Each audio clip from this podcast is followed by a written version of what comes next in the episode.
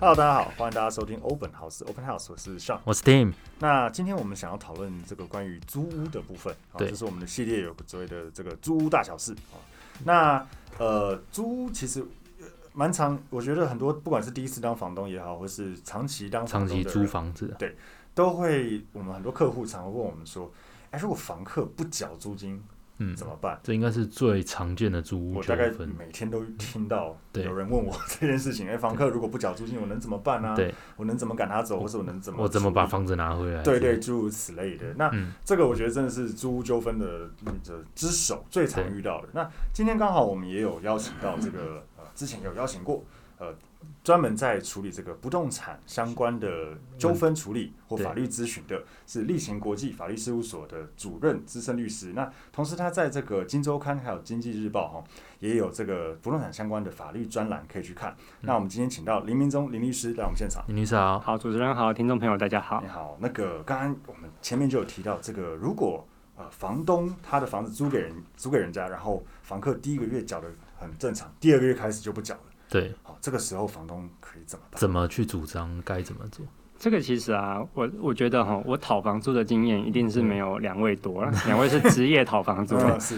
对对啊，所以我想要先请问一下，你们觉得大概是积欠几个月嗯才可以讨房租，我才们可以请他搬走啦？因为房东最在意的是我房子不要继续给你住嘛，对啊我欠你钱，我另外跟你收嘛，但是对我房子给你多住一点，我就少收就一天的损房一租损，失一天。对不对？嗯对啊，那请问一下两位职业讨讨租金的我这们个专印家。象中是要四个月啊，二一加一般来二，讲，我们呃，实务上应该是说之前的法规上常看到的所谓就是他积欠两个月的房租对，之后，那他的这个押金可以再抵扣掉他的两个月的，你就看他押金几个月了。对对对那对一般习惯以住宅来讲，不得收超过两两个月嘛，这大部分都会收两个月，所以等于说他两个月租金没缴之后，再由押再金拖欠两个月，哦嗯抵扣掉两个月对之后，哦，才房东这边才可以真的去行使说哦，那要请他搬离这样子。对，嗯，对啊，所以一般呃，如果我们押金是两个月的话，一对般我们会认为说其实是四个月二嗯嘛，加对二的概念。对，二加二嘛。那所以其实我们在呃实务上面也遇到蛮多客户来嗯说，哎、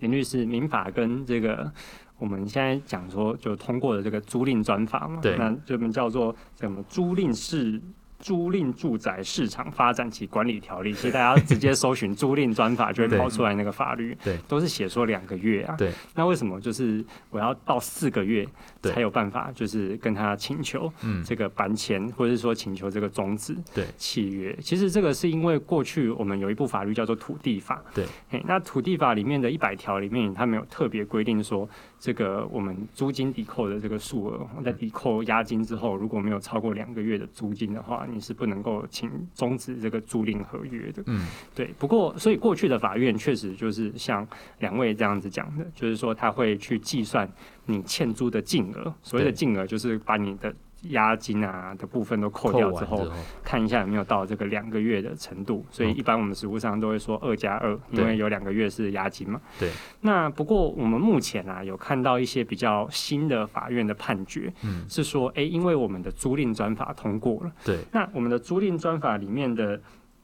第十条，它就是说，这个、如果我今天迟付的租金和费用，它那个是打两个月的租额的时候，这个时候我经过催告，但是这个房客还是不缴的话，那我就承租那个出租人我就可以终止掉租约。嗯那有一些呃法院是认为说，哎，你看这个租赁专法是我们比较新的法律嘛，对，他们特别呃弄出来帮助这个租就是租赁市场的对这样子，所以它应该是要优先于土地法来做适用，嗯就是说它这个因为土地法比较旧嘛。对啊，当那然，嗯租赁专法比较新，又比较呃，针对这个呃租屋事的项去做事情特去做规范，对所以有一些法院开始就是说直接引用这个的条文，租赁专法这个条文，他直接说这个两个月，嗯你不用到四个月。不过我们必须说吼，因为有的时候法院像。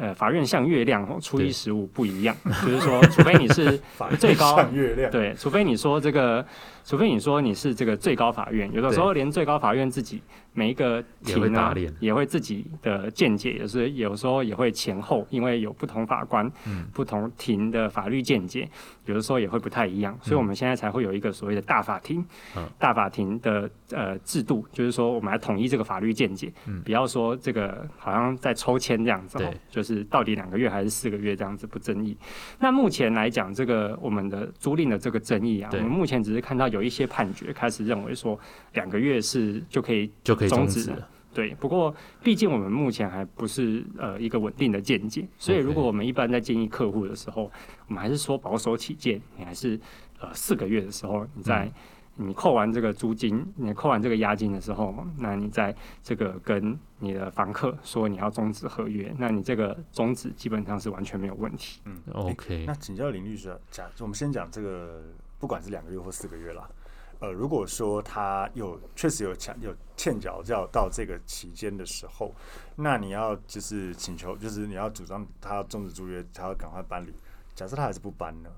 嗯，其实如果是不搬的话，如果你的租约是没有经过公证，就嗯对是公证人私公约证的，你是大家自己私下签一签的对合约的话，那也很抱歉哦，你就必须要去上法院去打一个叫做 谦让房屋，就是说嗯谦让房屋就是说请你搬家，对，请你搬家这个诉讼。嗯，那你请你搬家这个呃这个诉讼，如果你打赢了，那对法院说，哎、你这个房客某某某应该什么时候要搬搬迁对到这个要搬迁出去，那这个时候你才能拿这个判决，这个胜诉的确定判决，你可能打了，可能通常租赁纠纷大概就打一二审而已啊，比较少上三审，大概就是呃就是确定之后，我们就呃去申请强制执行。嗯对那这个强制执行，那你说，哎、那搬迁出去，如果他就死不搬啊，他就对坐在那边跟你跟你耗，哈对那要怎么办？那一般我们强制执行大概就是在那个时候，嗯、我们可能就是法院也会混同会同这个警警察，察嗯那还有就是找锁匠，嗯对那我们就是进去这个开锁，就跟对法拍一样，有 然后对，嗯就是跟就解除你的占有，对然后对就把对你的东西搬出来，对嗯那人呢，可能就搬是出也来会劝离这样子对嗯，就是说，或者是就是把你脱离。那当然，如果你在中间有就是一些强暴胁迫，对有一些就会拿菜刀出来挥舞对那些，那可能也会有另外有妨碍妨碍公务公务的问题。嗯嗯所以通常到这个程度里面，大概通常就是会可以让你解除占有，把你嗯这个、呃房子拿回来。嗯但是你你也可想而知哈，这是一个很大的工程，对啊，而且这个耗费的时间也蛮多的。是，对对，我相信呃屋主们一定很好奇，正常如果这样催告，第一次判下来大概平均要多久啊？呃，其实我认为啊，整个走完啊，即使你没有上二审啊，嗯对，我认为基本上可能也要一年的时间。那这一年的租金有啊，办这一法年的请租求金你还是可以主张这个他继续住在里面，他是对一个不当得利，对你还是可以请求对他给付到搬迁为止是的，OK，那个租金，但是你这个是要另外去做强制执行的问题。嗯，嗯对，那有一些屋主就会说，哎，好麻烦。对，对啊你看一年的时间啊，对人生一年的时间，超有久时候就损失了很多的这个房租了嘛。对那所以有一些屋主会说，有没有比较快的方式？嗯，那我们就会建议说，哎、那如果你想要快的话，你要不要去把你的租约去做公公证？证对，就是说，哎、那有人说公证是什么？律师可不可以公证？嗯嗯，对，那其实呃，老实说哈，我们公证呃一般两个管道，嗯一个就是说你去法院，法院都会有所谓的公证处，呃，那里对面有公证人，那公证人跟律师不一样，嗯公证人他也是国家考试国及考格的的对这个科目。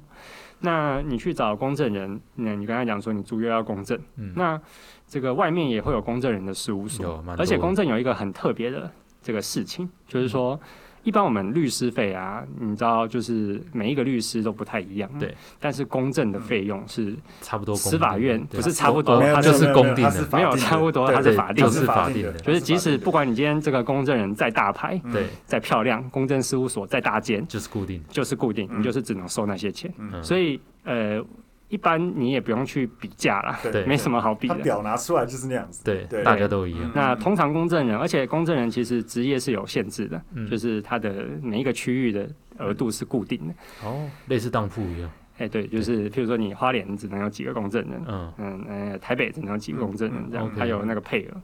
所以其实呃，你的公证的部分啊，就是那个钱你也不用去比价，没什么好比的，因为大概全国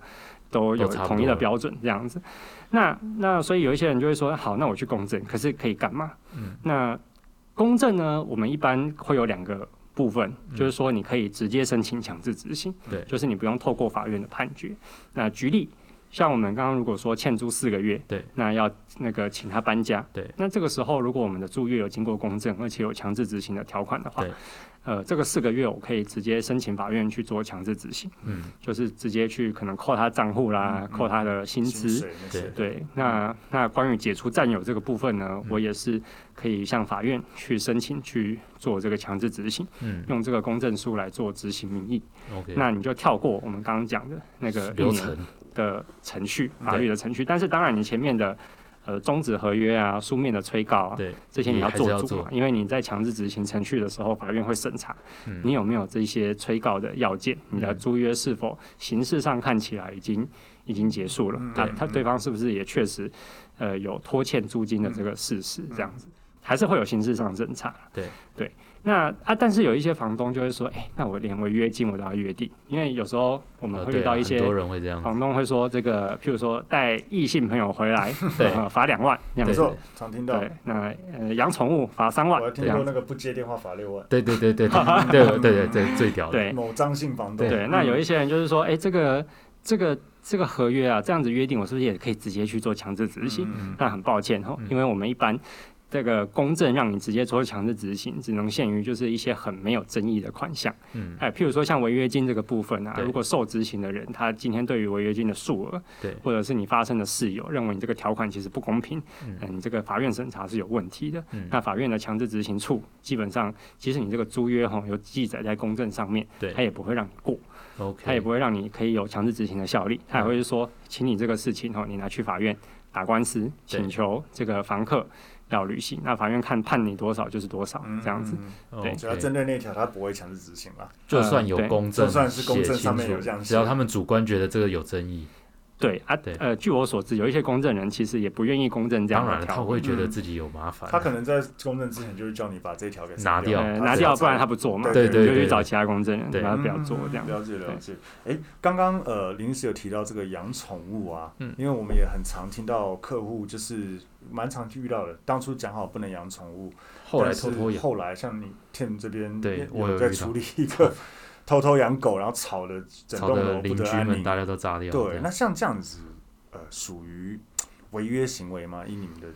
如果经验合约已经有约定说，其实已经不能养宠物，对那当然这个算是一个违约的行为。对嗯那就是呃，我们一般走的就是说，呃，可能发函就是请他去搬迁改正嘛，没有不是哦哦搬迁了，就先是把说先改宠物正哎，先你要就宠物是版就是权。说你这嗯个你这个我们当时就跟你不能养了嘛，对嗯对，所以你这个已经是违约喽。嗯，我请你，我限你什么时候 搬哎搬搬啊？不是搬，把限请宠物你什请搬么时候宠 物搬， 哎，请你把宠物恢复搬成走我们合约合约的这个样子嘛。对对，那如果他经过催告啊，其实都都不履行的话，那这个确实是有可能依据我们民法上面所谓的债务不履行嗯的，就是催告，催告他就是限期改正。对那如果再不改正，他要去做解除合约的这个方式 OK，的话，去